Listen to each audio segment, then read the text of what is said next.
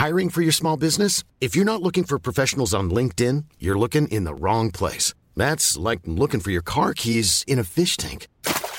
LinkedIn helps you hire professionals you can't find anywhere else, even those who aren't actively searching for a new job but might be open to the perfect role. In a given month, over 70% of LinkedIn users don't even visit other leading job sites. So start looking in the right place. With LinkedIn, you can hire professionals like a professional. Post your free job on linkedin.com slash people today. Double Monde, création. Je suis assez positif vis-à-vis des psychédéliques, bien sûr, mais ça n'est pas une partie de plaisir, ce n'est pas un paradis artificiel, je m'explique. Il y a plutôt souvent une descente aux, aux enfers avant une remontée au paradis. C'est l'inverse de la drogue. La drogue, vous la prenez pour avoir un super bon moment, mais ensuite descente à l'enfer. Là, c'est l'inverse. Vous descendez d'abord à l'enfer, c'est le meilleur chemin. Et après, vous remontez. Je m'appelle Keren, Rose pour les noms intimes. Vous avez peut-être déjà entendu ma voix dans des chansons comme La Liste ou mes mots dans des livres comme Kérosène. Mais avant même de savoir chanter ou écrire, j'étais dépendante, comme beaucoup d'entre vous. J'ai voulu comprendre comment fonctionnait le cercle vicieux de la dépendance et pourquoi c'était si difficile d'en sortir. L'addiction a ces contradictions que la volonté ignore. Alors quelles sont les solutions? Au travers de discussions décomplexées avec des invités addicts, ex-addicts, thérapeutes, artistes, auteurs, je vous propose de plonger ensemble au cœur de nos modes de fonctionnement. Bienvenue dans Contradiction, le podcast pour les gens qui se donnent du mal pour aller bien. Et pour ne pas en manquer une ligne, rendez-vous sur les réseaux sociaux de Rose, de Double Monde et sur le compte Instagram Contradiction Podcast.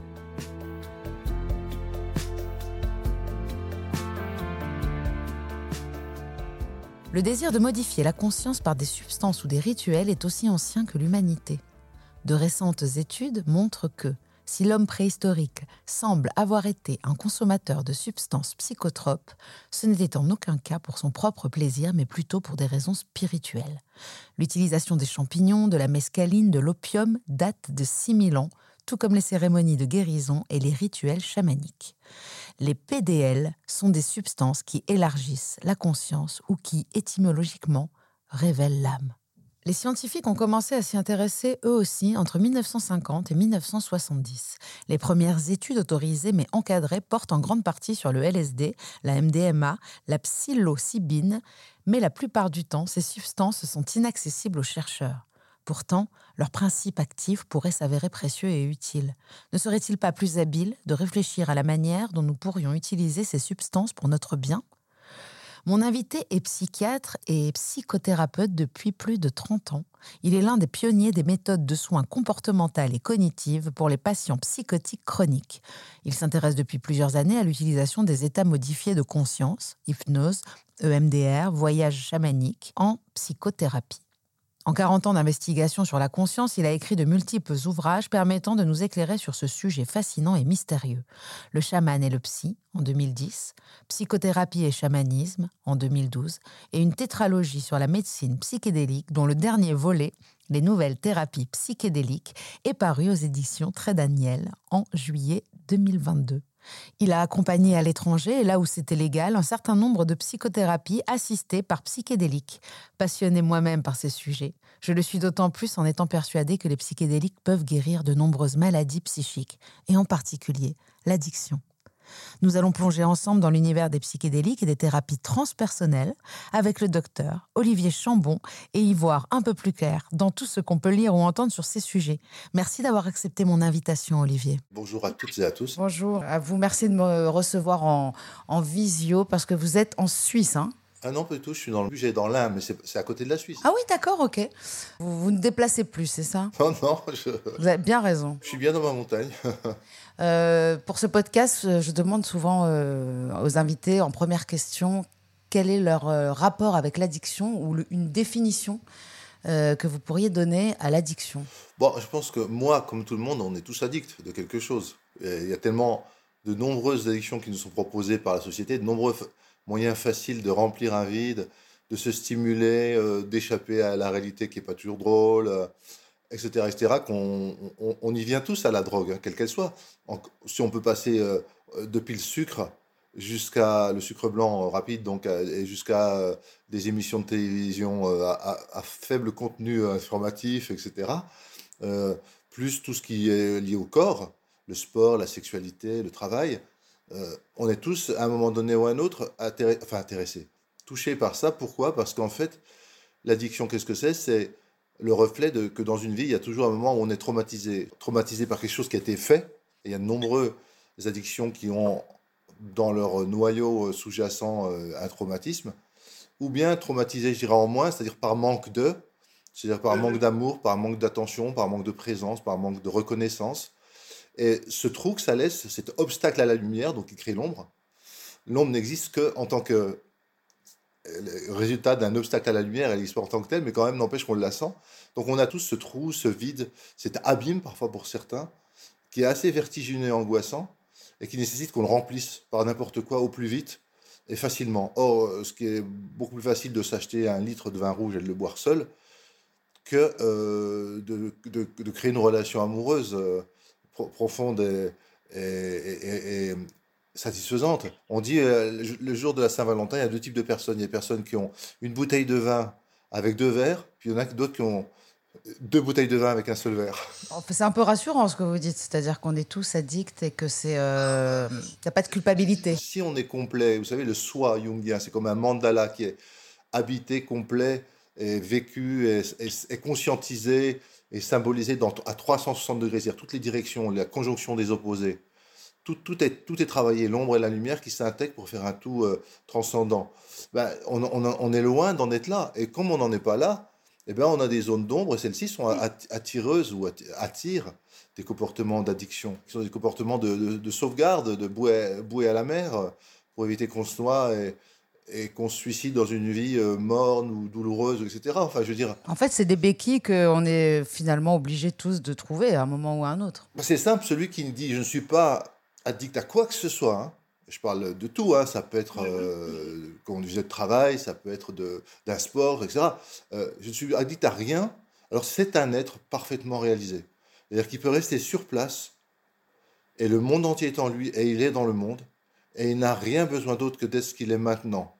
il n'a rien de devenir car il est déjà tout. On l'est, nous, mais on ne s'en rend pas compte. Mais lui, il s'en rend compte, il le conscientise.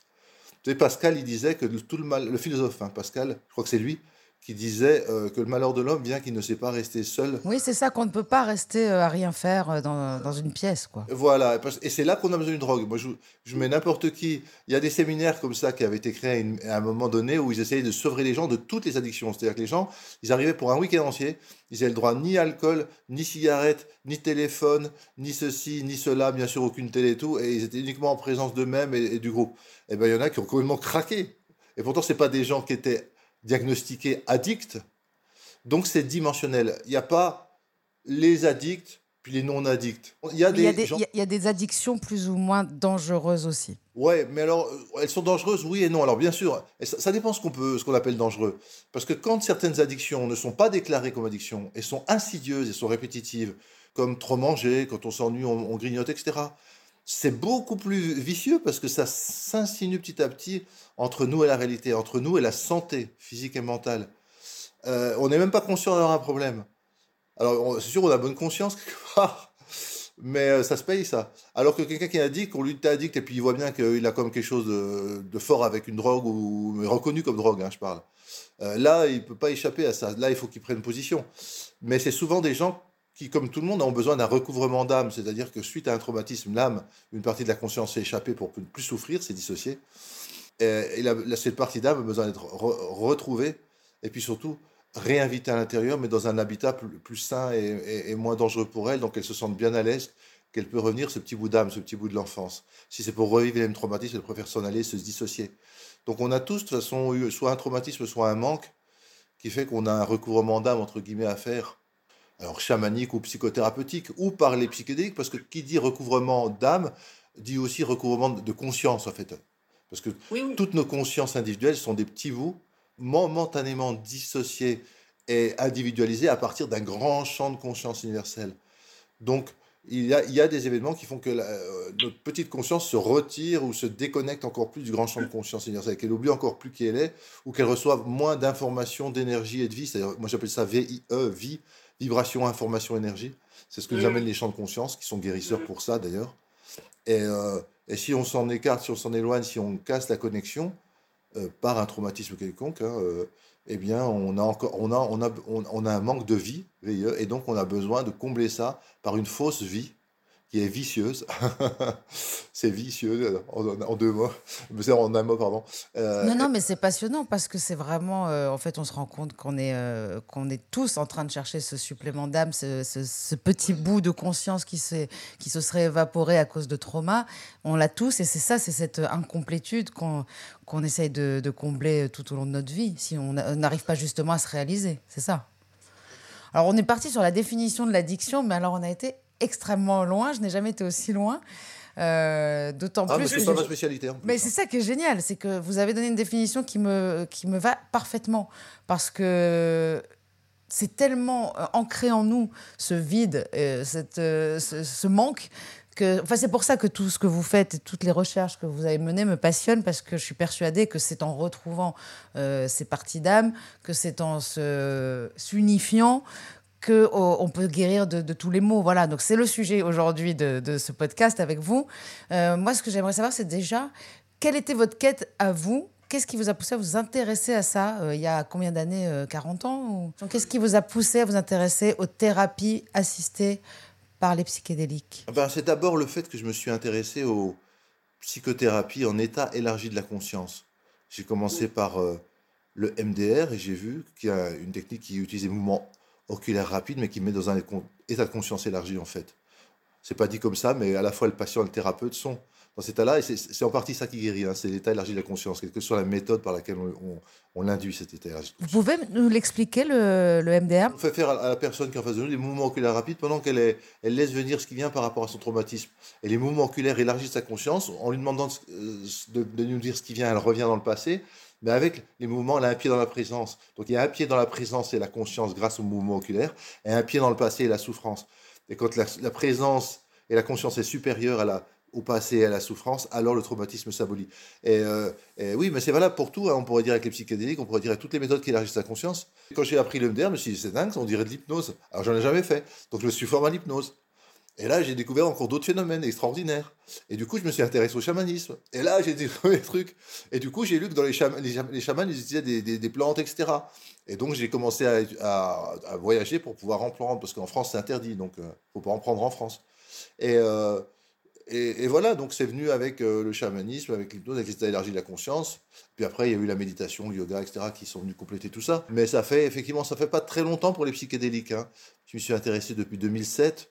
2007, on est en... Ouais, ça fait 15 ans. Quoi. Et la première fois que vous, avez pris euh, de l'ayahuasca ou des, euh, ou, euh, des champignons, enfin, c'était, c'était aussi il y a 15 ans? Non, la première fois que j'ai pris, en fait, c'était il y a longtemps. C'est quand j'étais étudiant en médecine et j'ai fait tout ce qu'il fallait surtout pas faire.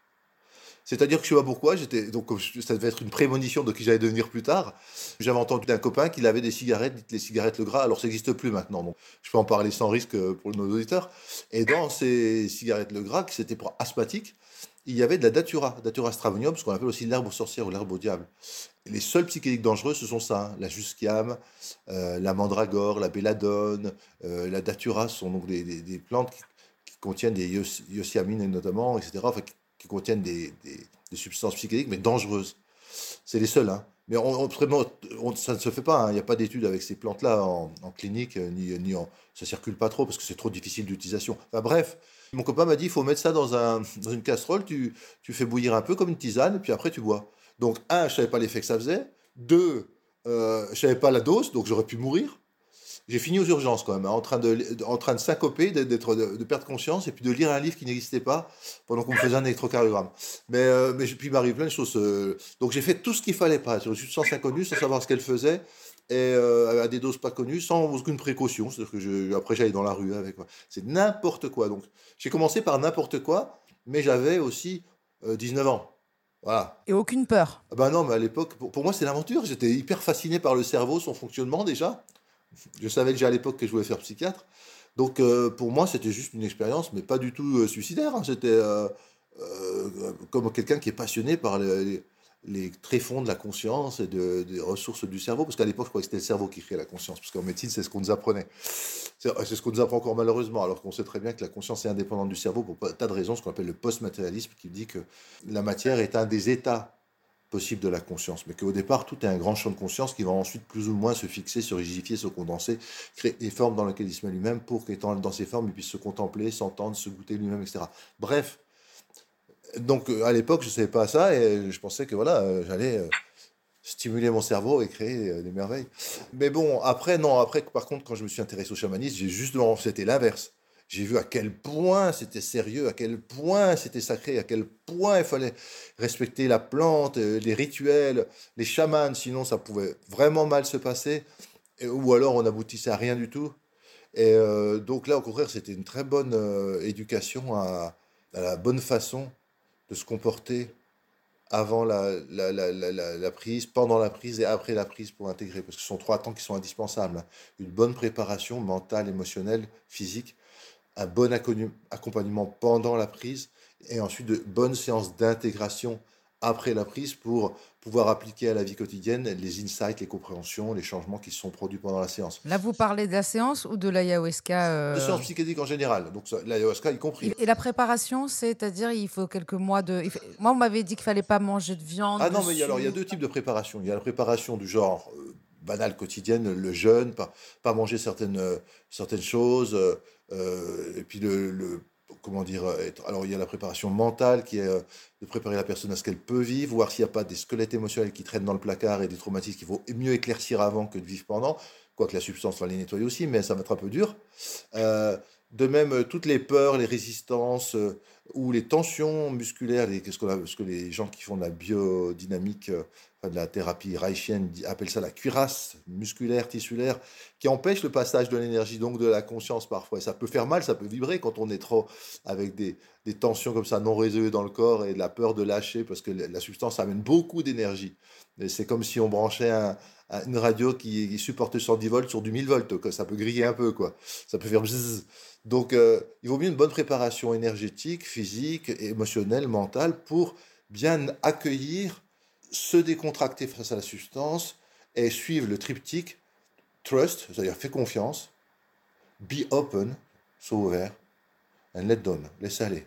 Aussi bien pour le thérapeute que pour le patient. Aussi bien pour le thérapeute que pour le patient, mais c'est normalement le thérapeute c'est un peu moins difficile parce qu'il a un peu moins de substance ou pas du tout de substance, alors que le patient lui en a. Ça dépend des thérapeutes, donc hein. il y en a qui prennent avec. Tout à fait, mais en général pas autant que le patient, hein, parce qu'après ça devient difficile. Si vous en prenez, il vaut mieux en prendre euh, facilement la moitié ou moins le patient. Quoi. Est-ce que vous conseillez de faire plutôt une thérapie euh, par, euh, par euh, psychédélique, assistée par psychédélique, ou alors de, de trouver des chamans et de le faire dans des pays où c'est légal si on a des choses à régler, attention, parce qu'on n'a pas commencé en expliquant vraiment que, qu'est-ce que, à quoi ça servait aussi, parce qu'on ne fait pas n'importe quoi. On est là aussi pour, pour, vivre, pour vivre une expérience spirituelle. Alors, ça peut servir à deux types de choses. Ça peut servir soit à traiter des pathologies qui sont soit résistantes aux autres traitements, soit qui réagissent aux autres traitements, mais de manière incomplète, imparfaite, ou juste en superficie, on sent moins douloureux, mais on sent que la racine des mal est encore là. Souvent la dépression? Alors ça peut être dépression, troubles post-traumatiques, addictions diverses et variées, euh, anxiété générale, anxiété sociale généralisée, etc. Il y a, plusieurs troubles sociaux compulsifs, problèmes de couple. Enfin, après, les, les indications s'étendent, mais c'est vrai que les trois principales pour l'instant, c'est vraiment les addictions. Euh, non, les quatre principales, pardon, c'est les addictions, euh, alcool, tabac, héroïne, cocaïne, etc., amphétamine. Donc, addiction, dépression résistante aux antidépresseurs, troubles post-traumatiques résistants aux autres thérapies, et puis détresse anxio-dépressive en fin de vie. Ça, c'est les quatre indications euh, préférentielles des psychédéliques. Très, très intéressant parce que là, ils, deviennent beaucoup moins anxio-dépressifs. Ils comprennent que la vie ne s'arrête pas après la mort du corps. Et euh, ils, ont contacté plus grand qu'eux-mêmes et tout ce, que, ce qui va avec, c'est-à-dire euh, amour, lumière, connaissance dans certains cas. Et ils sont beaucoup plus détendus par rapport à, leur propre mort. Ils ont envie de régler les, affaires émotionnelles qui n'avaient pas été terminées avec leurs proches, parce qu'ils se rendent compte à quel point c'est important. Enfin, c'est, c'est assez libérateur. Aldous Huxley lui-même, hein, d'ailleurs, quand il est mort, le, grand euh, philosophe écrivain, euh, il, a, euh, il a demandé à sa femme de lui donner une grosse dose de LSD pour qu'il meure sous substance. Donc ça, si vous voulez, c'est des indications classiques. Après, il faut savoir qu'en dans l'absolu, c'est indiqué dans toutes les pathologies mentales et physiques, chez tout le monde. Dans le relatif, malheureusement, dans chacune des catégories que je vous ai, dit, c'est-à-dire toutes les personnes et toutes les pathologies euh, et toutes et même le développement spirituel, parce que c'est un deuxième aspect, c'est le développement spirituel en plus des maladies. Hein. c'est pour, on va bien, mais on va aller encore mieux, on, veut développer une autre partie de sa personne qui est la spiritualité. Bref, pour tous ces cas, malades ou non malades, quand je dis que, tout, que c'est, ils sont tous indiqués, ça c'est potentiellement et c'est dans l'absolu. Pourquoi? Parce que les psychédéliques, ils amènent justement cette fameuse vie, vibration, information, énergie. Ils amènent de la négantropie, c'est-à-dire de l'ordre et de l'harmonie dans les systèmes. Ils amènent des facteurs bio, probiotiques, c'est-à-dire qu'ils sont anti-neurodégénératifs, ils sont anti-inflammatoires, ils sont anti-cancéreux, ils sont pro-stimulants d'immunité, etc. Donc ils sont guérisseurs à plein de points de vue. Pourquoi? Parce qu'ils connectent sur la conscience. Et la conscience, avec un grand C majuscule avant qu'elle devienne la petite conscience avec un petit C minuscule qui est entrappé, hypnotisé par notre ego. Non, c'est la partie de la conscience qui est prisonnière de l'ego, la, petite conscience. Hein, mais elle peut s'en détacher, retourner dans la grande conscience. Elle ne sait plus l'ego, mais elle, existe toujours. Et c'est ce qui se passe au moment de la mort, par exemple. Et euh, qu'est-ce que je voulais dire? Donc, normalement, c'est pour tout le monde. Mais Malheureusement, non. Mauvaise nouvelle. Ce n'est pas une panacée universelle. C'est-à-dire que dans chaque catégorie de maladie ou de, développement spirituel, il y a des contre-indications. Certaines personnalités, certaines pathologies physiques, certaines personnes qui supportent pas. Ça va trop vite, trop fort pour eux. Il vaut mieux qu'ils aient recours à des méthodes plus douces, genre la méditation, le yoga ou d'autres choses. Mais disons que potentiellement, on va, on va découvrir que c'est valable pour tout. C'est-à-dire que les études n'arrêtent pas de, s'enchaîner et de s'ouvrir sur d'autres indications. Ah tiens, on a découvert que, puis on a découvert que, oui, bah, faites pas, vous pouvez faire vos études si Moi, je peux vous le dire avant même que vous les ayez fini, vos études. Ça marche sur potentiellement tout, mais en fait, comme c'est pas une panacée universelle, il y aura quand même toujours dans chaque catégorie des petites restrictions, malheureusement. Mais c'est valable pour toutes les médecines. Alors c'est pour ça, c'est intéressant parce que c'est vrai que ça peut vraiment amener quelque chose de plus et très rapidement pour des pathologies qui traînent avec des années de médicaments, une thérapie qui ne marche pas. C'est vrai. Mais c'est pas tout le monde, comme je l'ai dit. Et c'est important de le savoir parce que euh, il y a un immense engouement, il y a un immense espoir qui est levé maintenant dans l'esprit des gens. Parce que la presse maintenant commence à en parler positivement. Les médecins commencent à, être interviewés là-dessus. Les chercheurs commencent à, sortir toutes leurs études là depuis une dizaine, euh, vingtaine d'années, on va dire. Et du coup, tout le monde se réveille et dit et eh, moi, et moi, moi par exemple, qui suis connu du fait de mes livres, j'allais dire à cause de mes livres, parce que finalement, il y a des fois, c'est un peu lourd. Il n'y a pas une journée, il n'y a pas une journée où il n'y a pas au moins une personne qui me laisse un mot et qui m'écrive euh, toute une page entière de leur souffrance, tout ce qu'ils ont vécu, etc. Et ils me disent, mais alors, vous qui parlez de ça dans, dans, les livres, ou vu qu'ils en parlent dans la presse, qu'est-ce qu'on peut faire pour moi? Parce que moi, j'en ai besoin tout de suite et maintenant. Et je suis obligé de dire, un, je suis désolé, c'est interdit en France. Deux, je suis désolé, c'est pas si simple que ça, il y a des indications, des contre-indications etc., etc. Donc, je ne peux pas accéder à votre demande maintenant. Au cas par cas, il y a des études en France, il y a, des, médecins qui sont autorisés quand même à travailler. Non, en euh, France, personne n'est autorisé. Il n'y a que dans certains hôpitaux parisiens où ils, ont commencé ah, certains protocoles avec la kétamine sous forme de spravato ou bien avec des champignons. Mais ça, ils sont très, très, très peu. Et c'est dans, des unités de recherche. C'est-à-dire c'est voilà, absolument pas ouvert au grand public. Euh, ils filtrent les patients sévèrement pour avoir des critères bien précis, pour avoir une population bien homogène, en nombre réduit, parce qu'ils peuvent pas en étudier trop, ça coûte très, ça coûte très cher. Et donc, euh, si la personne s'inscrit à un protocole de recherche dans un de ces hôpitaux, qu'elle a la chance d'être prise, ensuite, elle sera dans, souvent, sûrement dans un protocole en double aveugle. Donc elle ne saura pas si elle a le placebo ou la substance. Donc c'est même pas sûr qu'ayant fait toutes ces démarches de venir, de s'inscrire, de passer des tests et tout, d'aller le jour, elle aura pas peut-être, peut-être pas la substance donc un placebo, ce qui est dur quand même, je trouve. Donc j'espère qu'après, dans les protocoles, ils, prévoient de donner quand même la substance aux gens qui l'avaient pas eu lors de la recherche pour qu'ils soient quand même récompensés. Parce que sinon, c'est raide. Hein. Quand vous voyez les autres, moi j'ai passé un super truc, ben, moi j'avais placebo. Ah et pourtant, je souffre toujours autant.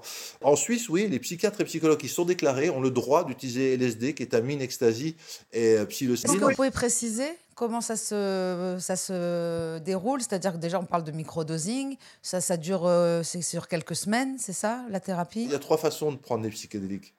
Il y a ce qu'on appelle le microdosing. Il y a ce qu'on appelle l'approche psycholytique. Et puis, il y a l'approche psychédélique. Le microdosage, en gros, on prend un dixième seulement de l'approche de la dose psychédélique, donc de la dose forte. On la prend une fois tous les trois ou quatre jours. Et normalement, la dose doit être suffisamment faite pour qu'on n'ait pas l'impression d'être embêté, d'être gêné dans la vie courante. Hein. Et ça, ça a a priori une, une action surtout biologique, parce qu'il n'y a pas d'expérience transcendante. Et euh, les gens euh, ont dit que oui, pour certains, ça diminuait les affects dépressifs dans la journée, ou l'irritabilité, ou que ça diminuait la fatigue, ou que ça augmentait l'entrain, euh, la concentration, la mémoire, la créativité, etc. Mmh. Mais après, il n'y a pas d'études vraiment importantes, strictement contrôlées, qui permettent de prouver. Mais quand même, il y a de fortes indications, plusieurs études, même si elles ne sont pas sans sas au niveau méthodologie, n'empêche qu'elles convergent toutes vers le fait que oui, ça a quand même un effet. Ça, c'est le microdosage, on va dire, c'est fait plutôt pour que le, le petit moi fonctionne mieux. Hein, c'est encore au service du petit moi. Après, il y a les dosages psycholytiques, c'est-à-dire des, doses faibles ou moyennes, bon, supérieures à microdosage, mais inférieures à psychédéliques, dans lesquelles on a une sorte d'assouplissement des mécanismes de défense. C'est une sorte de facilitateur de psychothérapie, comme si en psychanalyse, euh, l'inconscient pouvait plus facilement se révéler, était moins sujet à contrôle de la part du, du surmoi, et, et que donc euh, on peut explorer des zones euh, et toucher des zones douloureuses qu'on ne peut pas faire habituellement. Donc c'est plutôt une psychothérapie assistée par psychédélique, là on dirait. Alors que la, thérapie psychédélique à grosse dose, donc là, là c'est plutôt une thérapie psychédélique assistée par psychothérapie. C'est-à-dire que là, c'est surtout l'effet psychédélique qui marche et puis il faut un accompagnateur, un thérapeute pour, comme le, le, comment, celui qui monte sur le cheval pour pas désarçonner réussisse à contrôler un peu le, mouvement, enfin à l'aider à le suivre. Donc c'est autre chose. Donc en LSD par exemple, c'est euh, microdosage, ce serait par exemple 10 microgrammes. Euh, psycholytique, ce serait par exemple 50 microgrammes et, euh, et psychédélique au-delà de 100 microgrammes, par exemple, c'est pour donner des idées à ceux qui connaissent. Mais bon, Ouais, ça, sert à rien, mais je dis pas d'en prendre, hein, parce que si, on donne des dosages, tout de suite tout le monde dira. Mais... Non, parce que la façon dont on vous entend parler ou qu'on lit les, livres, euh, et puis en plus, il y a une telle ouverture en ce moment euh, au sujet de la conscience. On parle beaucoup de ça, on parle beaucoup de. énormément de la vie après la mort, énormément de, de la conscience, énormément euh, du fait de justement s'éveiller.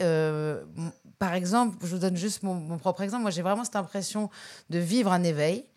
Euh, parce que je vois les choses très différemment. Je, recontextualise un peu tout. Euh, je vois plus les choses de la même façon. Et j'arrive à être beaucoup plus heureuse et plus facilement. Mais par exemple, ça m'empêche pas de me dire que j'ai envie de vivre mystiquement quelque chose de, qui me qui me transcende, vous voyez, parce que je l'ai pas vécu ça non plus. J'ai pas eu la révélation de la, de la Vierge Marie ou d'un truc ou de quelque chose. Si vous ressentez cet appel, c'est parce que ça fait vraiment partie de vous de toute façon. En fait, on nous, oui, on nous a privé, on nous a privé de ce côté spirituel. Ça s'est associé à la religion, alors que l'être humain oui, en, en parlant de ça, que l'être humain est fait pour des expériences euh, spirituelles. Hein, qui, qui, je sais plus comment il s'appelle celui qui disait, euh, nous ne sommes pas un être humain qui fait des, des expériences spirituelles, mais un être spirituel qui a une faire des expériences humaines.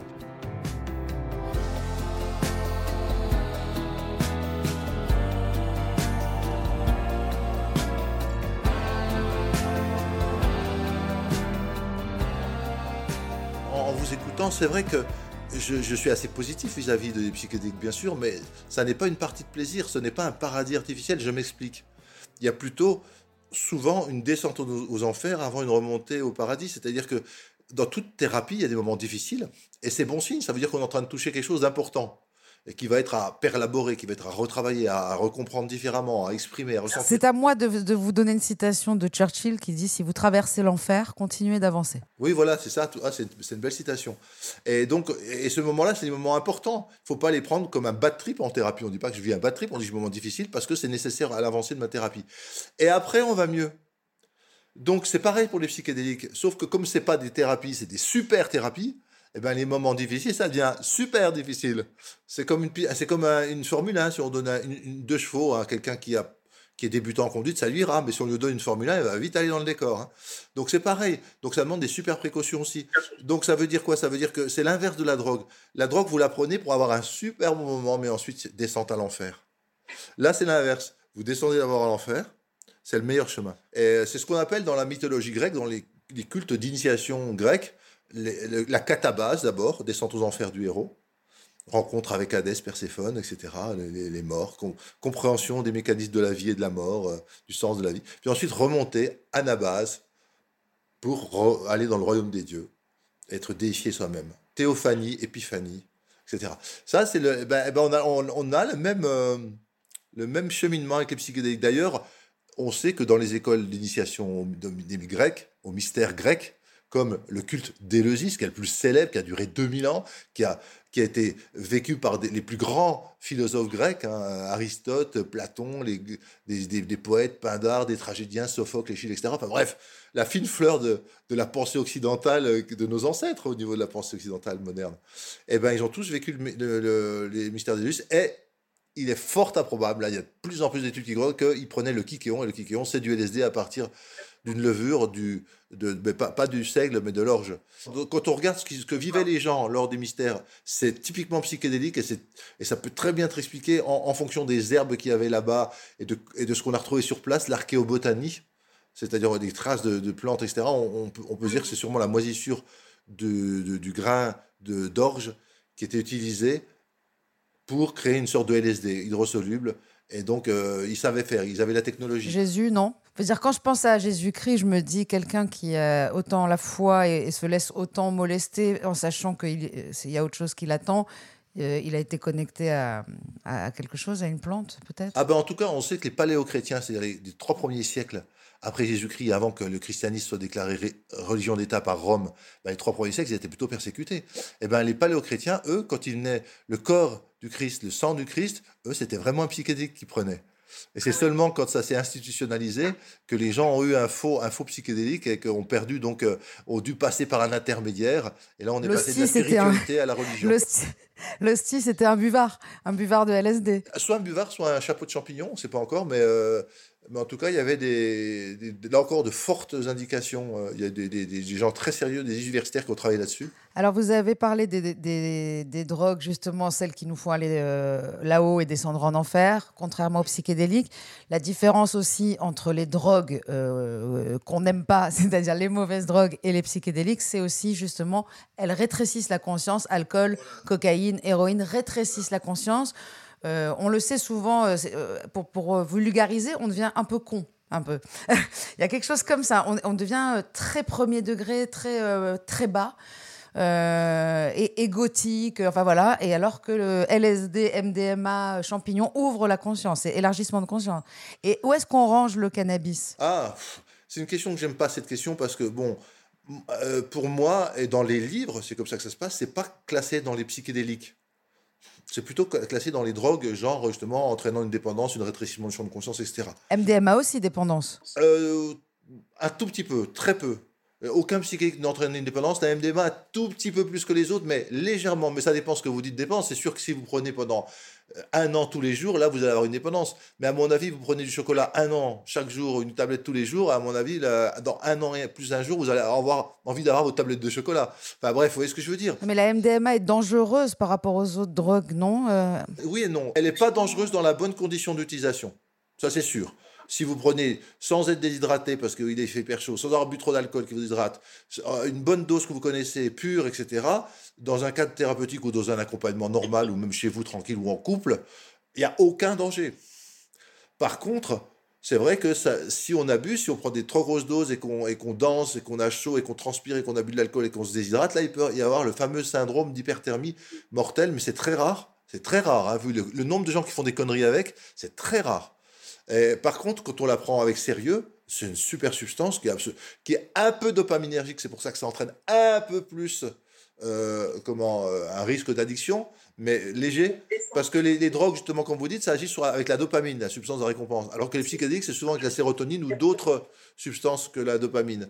Euh, donc c'est pour ça que et, donc comme la, elle agit un peu sur la dopamine, mais pas comme les autres vraies drogues, hein, la, MDMA, parce que c'est pas en stimulant la même chose qu'elle agit sur la dopamine, mais quand même, ça la rapproche un peu, ça en fait un stimulant quand même, un peu dans, dans la famille des amphétamines, mais c'est pas une amphétamine non plus, au vrai sens du terme quand même.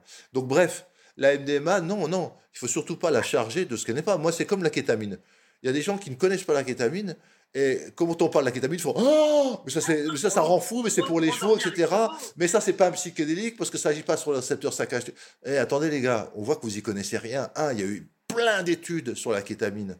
Euh, sur les effets dans la dépression. Dans les années 90, un russe qui s'appelle Krupitsky et un autre qui s'appelle Kongoutsev avaient eu des aides de l'État pour développer des grandes études en phase 3 pour la kétamine et ils ont montré que c'était très efficace contre l'héroïnomanie, contre l'alcoolisme, plus que des programmes normaux et en comparant avec groupes double aveugle, etc.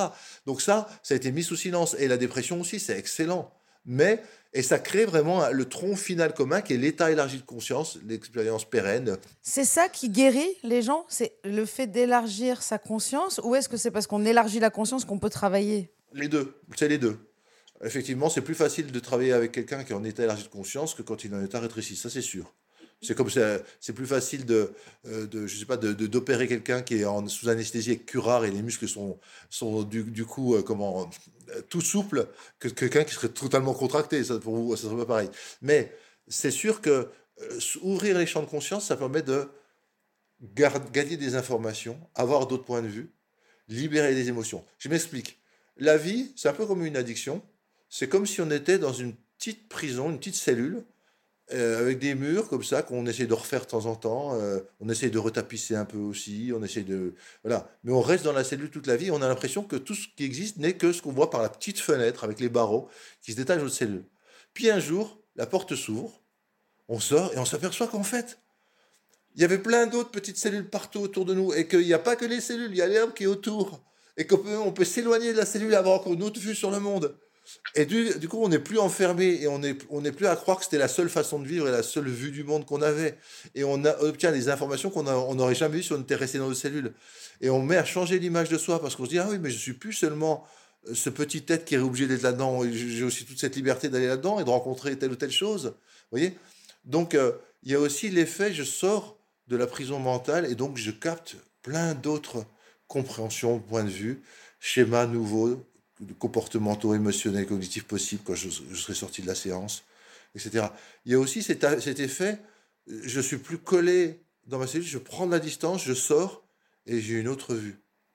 Ça, ça peut expliquer, euh, notamment par exemple, les gens qui ont, qui ont une addiction et qui font de l'iboga ou de la ayahuasca, souvent, ils disent un peu la même chose, ils disent oh, J'ai vu dans mon histoire les racines de la souffrance qui m'ont conduit à, à, prendre de la substance. Et j'ai vu à quoi ça correspondait, qu'est-ce que ça recouvrait. Et j'ai vu les effets que ça faisait sur les autres, dans le passé, mais, mais aussi dans le futur, parce que là, ça, la conscience devient non locale, indépendante du temps et de l'espace, donc elle peut, on part des précognitions. Et j'ai vu qu'il y avait une autre façon de faire, beaucoup plus aimante. D'ailleurs, l'esprit qui est en train de communiquer avec moi, cette petite voix, ou cette euh, si c'est l'ayahuasca, ou je sais pas quoi, le crocodile, machin, elle est en train de me faire voir d'autres issues possibles pour ma vie, beaucoup plus aimantes pour moi et pour les autres. Ah, ce que ça fait du bien, mais moi qui étais enfermé dans mon petit cœur blessé, couturé et tout rétréci, je suis en train d'apprendre à aimer. Quoi. Oui, ça fait ça un peu l'état élargi de la conscience. On revient vers les qualités de la conscience. Les qualités de la conscience, avec un grand C majuscule, telles qu'elles s'expriment dans le monde, telles qu'on les voit, se manifestant, c'est lumière, amour, connaissance, et sérénité, paix. C'est pour ça que je parlais de Jésus. Euh, c'est des, messages qu'on a eus de, de, prophètes comme ça. Euh, on se dit d'où ils ont été chercher ça, mais c'est vraiment cette connexion à l'univers, à la nature, à l'autre, à nous. Euh, c'est-à-dire. Et puis en fait, moi j'ai vu ce petit reportage où ils expliquaient sur Arte très très bien sur les psychédéliques, qui montrait le fait que ça soit comme une, un filtre qui est au milieu de déconnexion neuronale et qu'on enlève et du coup en fait les, les neurones peuvent communiquer. Euh, Sauf que là on est dans un modèle matérialiste faisant croire que c'est les neurones qui créent l'expérience positive, la pensée, euh, l'harmonie, la beauté, l'intelligence, alors que ces pauvres petites cellules, ils ont rien en elles qui leur permet. ils ont, ils ont jamais montré que la matière crée la conscience, au contraire. Donc, non, c'est plutôt l'inverse. C'est les mouvements de la conscience qui mobilisent différemment les neurones et qui les réorganisent dans leur fonctionnement. C'est ce qu'on appelle l'épigénèse ou la neuroplasticité. C'est-à-dire que quand vous avez un traumatisme, ben, ça modifie le cerveau. Pourtant, au départ, l'expérience, elle n'est pas biologique. Elle n'est pas biologique, elle est psychologique. C'est dans ce sens-là qu'il faut comprendre que quand les psychédéliques aident à lever le voile et que donc la petite conscience individuelle contacte d'autres champs de conscience alors ce gros champ de conscience qui arrive va être comme un fleuve qui va balayer tout l'intérieur du cerveau, il va uploader, il va télécharger à haut début, et ça va modifier les connexions du cerveau parce qu'on est en train de lui faire passer des messages différents. Et, et c'est pas parce que le cerveau se réorganise avec les, les neurones tout qu'il y a des nouveaux contenus qui émergent. C'est les nouveaux contenus qui entraînent dans leur sillage les neurones pour qu'ils se réorganisent différemment, pour mieux les recevoir. C'est comme un poste de radio, on lui donnerait des nouveaux programmes, et pour qu'il les reçoive, on met un nouveau transistor. Le nouveau transistor qui est plus sensible, c'est le psychédélique, qui permet de capter les nouveaux programmes. Mais le programme, c'est pas le, pas le poste de radio qu'il crée. Il existe déjà. Si la radio s'arrête, le programme existe toujours. Le programme, c'est le champ de conscience qu'on contacte. Il est indépendant du cerveau, mais on a besoin de traficoter dans le cerveau pour avoir un transistor ou une antenne plus grande pour le recevoir. Les psychédéliques aident à faire ça. Ce sont des ouvreurs de portes. Mais après, une fois qu'on a franchi la porte, ça ne dépend plus d'eux. C'est pas eux qui, qui, vont créer ce qui va y avoir dans la salle derrière. Vous voyez? Donc c'est important ça, c'est très important parce que si on écoute Caractaris et tous les petits bonhommes qui, qui annonnent bêtement derrière lui son message, parce que voilà, quand il y a un type qui dit quelque chose et puis qu'il est universitaire, on dit tous la même chose, puis on croit trouver la solution, mais non. Il a, il, a, il a tout faux à ce niveau-là. Mais est-ce que ça peut faire l'effet inverse de celui qu'on voulait justement, de connecter des choses ou de, de traverser l'enfer et de ne pas voir la lumière? C'est possible aussi? Mais non, parce que la conscience cherche la conscience. La conscience aime se développer. La conscience, quand on la laisse faire, il y a une sorte de, on appelle ça, euh, il y a un mot précis, une entéléchie, c'est-à-dire E-N-T-E, T-E-L-E-C-H-I-E, e, c'est-à-dire un processus guérisseur, un processus finalisé qui vise à son développement optimal et maximum. On a ça en nous. Et d'ailleurs, dans les thérapies psychédéliques à forte dose, euh, souvent les thérapeutes font pas grand-chose, à part protéger, accompagner s'il y a besoin et répondre aux besoins de la personne, mais laisse le processus se développer parce qu'il a une intelligence on laisse l'esprit de la substance, l'âme de la personne, mais surtout l'intelligence du vivant, l'antéléchie du vivant, faire ce qu'elle a à faire parce qu'elle va chercher à faire mieux. C'est naturel.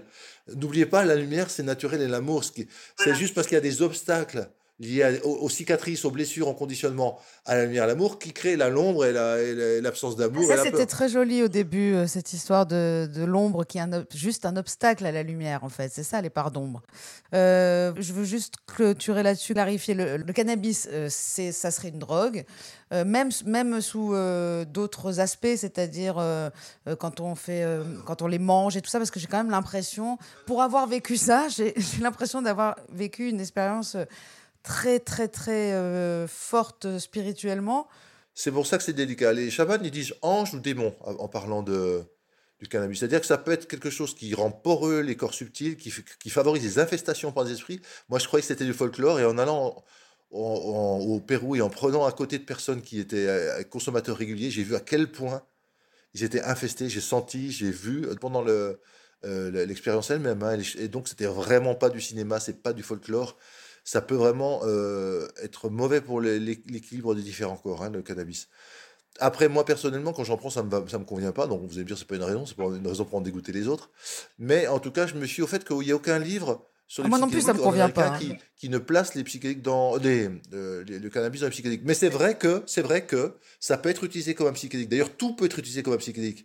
Le vin rouge, par exemple, pour les soufis, il peut être utilisé de façon mystique et, psychédélique. Ah oui, tout à fait. Et le cannabis, le ganja, etc., a été utilisé dans l'hindouisme euh, pour favoriser certains états élevés de la conscience. Donc tout dépend à quelle dose et dans quel esprit, avec quelle, intention, avec quelle technique. Oui, parce qu'il y a la vodka aussi dans les cérémonies chamanes, il y a le tabac, il y a, y a, le tout. Tabac, hein. Le tabac, ça peut être une grosse drogue. Ou quand c'est pris dans un contexte ritualisé et puis surtout avec sans, sans additifs et puis certains plants de tabac comme en Amérique du Sud, c'est une plante maîtresse. C'est génial. Donc vous voyez, euh, la drogue c'est aussi ce qu'on a fait de la substance. Les, les, psychédéliques, c'est un peu comme un couteau. Un couteau, en soi, c'est neutre. Il peut trancher les liens d'un prisonnier, donc c'est bien. Il peut ouvrir une tumeur grâce au chirurgien enlever, donc c'est bien. Mais il peut trancher la gorge chez un malfrat, donc c'est mal. Ou il peut percer les pneus de quelqu'un pour se venger, c'est mal. Donc, vous voyez, euh, le couteau, on peut pas dire c'est celui qui s'en sert et la façon dont il s'en sert. Oui, mais il y a aussi, euh, au-delà du couteau, il y a aussi l'histoire d'accompagnement. Quand on a un couteau en main, on n'a pas besoin d'être accompagné. Euh, là, il faut, il faut bien préciser que, que ce soit chamanique ou en thérapie, c'est accompagné. Ah bah si vous êtes un enfant, aussi vous avez besoin d'accompagner si vous avez un couteau. Justement, on est tous des enfants, on est tous des, sous-doués, des non-initiés potentiels par rapport à ces substances, parce que notre culture pathologise les états élargis de la conscience, alors qu'en fait ils sont guérisseurs, et elle les rend mauvais, fous, dangereux, et elle les interdit. Donc on n'est pas du tout initié, on n'a aucune culture.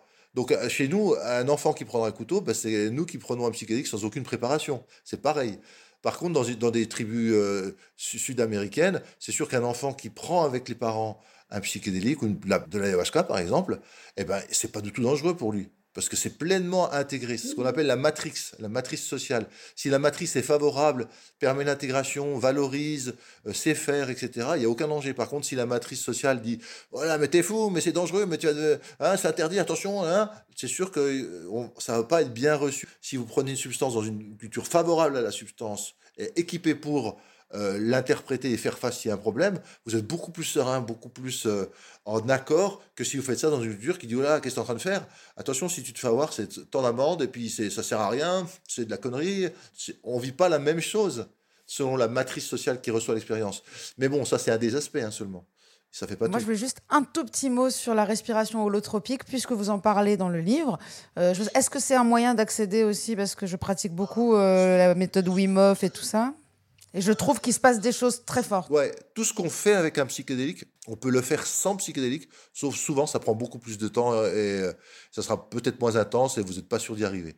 Mais potentiellement tout, de même que tout ce qui se fait par une méthode spirituelle peut se faire sous psychédélique. Donc il y a le tronc final commun qui est l'expérience spirituelle, l'expérience mystique qu'on retrouve avec toutes les méthodes. Donc c'est pas spécial. méditation, respiration, euh, voilà, voilà. Alors la respiration tropique, ça avait été créé par Groff justement parce que Groff avait été celui qui lui avait introduit vraiment l'utilisation du LSD en Europe puis aux États-Unis. Ah oui, avec sa femme, c'est ça, voilà, ce médecin qui avait sa femme, Christina. Et avec sa femme, il a, il a, comme ça a été interdit à partir des années 70, début des années 70, ben, il était obligé de trouver une autre méthode pour créer des états de la conscience. Et il a créé la respiration tropique. Mais ça, si vous voulez, c'est marrant, c'est une répétition parce que par exemple, en Inde, quand ils ont les, les Aryens, donc les peuples du Caucase, du Nord, sont descendus sur l'Inde. Ils ont amené avec eux le soma, le soma qui était une plante psychédélique qui permettait justement de nouveau d'introduire le divin en soi. Et donc les, Indiens du coin, enfin ils ont, ils ont adopté ça et ils ont voulu donc euh, la répandre, mais ça ne descendait pas plus loin qu'une certaine latitude sud de l'Inde, parce que ça ne poussait pas. Donc ils ont créé le yoga pour pouvoir euh, avoir les effets du soma et le répandre. Donc c'est un peu comme Groff qui a créé la respiration tropique pour pouvoir avoir les effets du SD parce que pour plus en avoir. Donc vous voyez C'est comme la Kundalini où, le, où les mecs allaient de, à Woodstock dire, dire euh, euh, You want to get high, do Kundalini. Oui, par exemple, tout à fait. Exactement.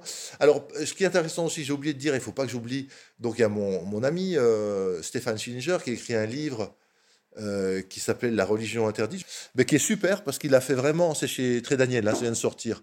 il a fait vraiment un super travail de documentation pour montrer à quel point, dans le chamanisme, dans les protéo, euh, dans le protéo-christianisme, dans les écoles mystères euh, grecs, dans, dans tous les monothéismes, eh ben, et, la philosophie grecque antique, etc., que tout était imprégné de psychédéliques, que tous ont pris à un moment donné ou à un autre des psychédéliques pour créer ces expériences extraordinaires qu'ils ont ensuite enseignées ou qu'ils ont proposé aux autres de rejoindre. Donc, euh, il y a tout un, aspect historique, un aspect documenté, scientifique, universitaire. Donc, je, recommande le livre de Stéphane Schillinger, S-C-H-I-2-L-I-N-G-E-R. Moi, j'avais écrit trois livres, La médecine psychédélique en 2009, La révolution psychédélique en 2000, euh, l'éveil psychédélique qui est plus spirituel là en 2021 et euh, là qui est plus pour l'accompagnement. Qu'est-ce que font les accompagnateurs? C'est les nouvelles thérapies psychédéliques. Comment ça se passe dans une thérapie, etc. Voilà, c'est celui-là. Tout à fait, il est euh, exceptionnel parce que c'est les, retranscriptions de thérapeutes qui racontent comment ils pratiquent la thérapie, quelles, sont chacun leur leur façon de faire. Est-ce qu'il y a des hallucinations ou est-ce que ça existe vraiment ce qu'on voit? C'est passionnant. De toute façon, on peut vous trouver très facilement sur sur euh, YouTube et toutes les et tous les il y a énormément de podcasts à écouter aussi avec vous. Euh, je vous remercie vraiment d'avoir pris ce temps parce que c'est un, sujet, je pense, qui est en train de d'exploser. Et, et, franchement, on se rappellera que vous étiez l'un des pionniers. Merci beaucoup. Merci beaucoup.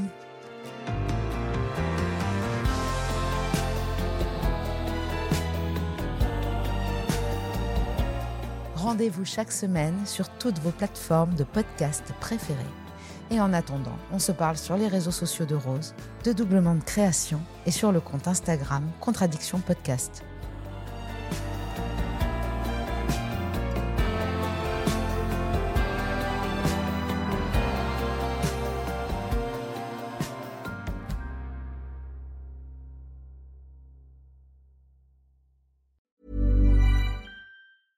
Mom deserves the best, and there's no better place to shop for Mother's Day than Whole Foods Market. They're your destination for unbeatable savings, from premium gifts to show-stopping flowers and irresistible desserts. Start by saving 33% with Prime on all body care and candles. Then get a 15-stem bunch of tulips for just $9.99 each with Prime. Round out Mom's menu with festive rosé, irresistible berry chantilly cake, and more special treats. Come celebrate Mother's Day at Whole Foods Market.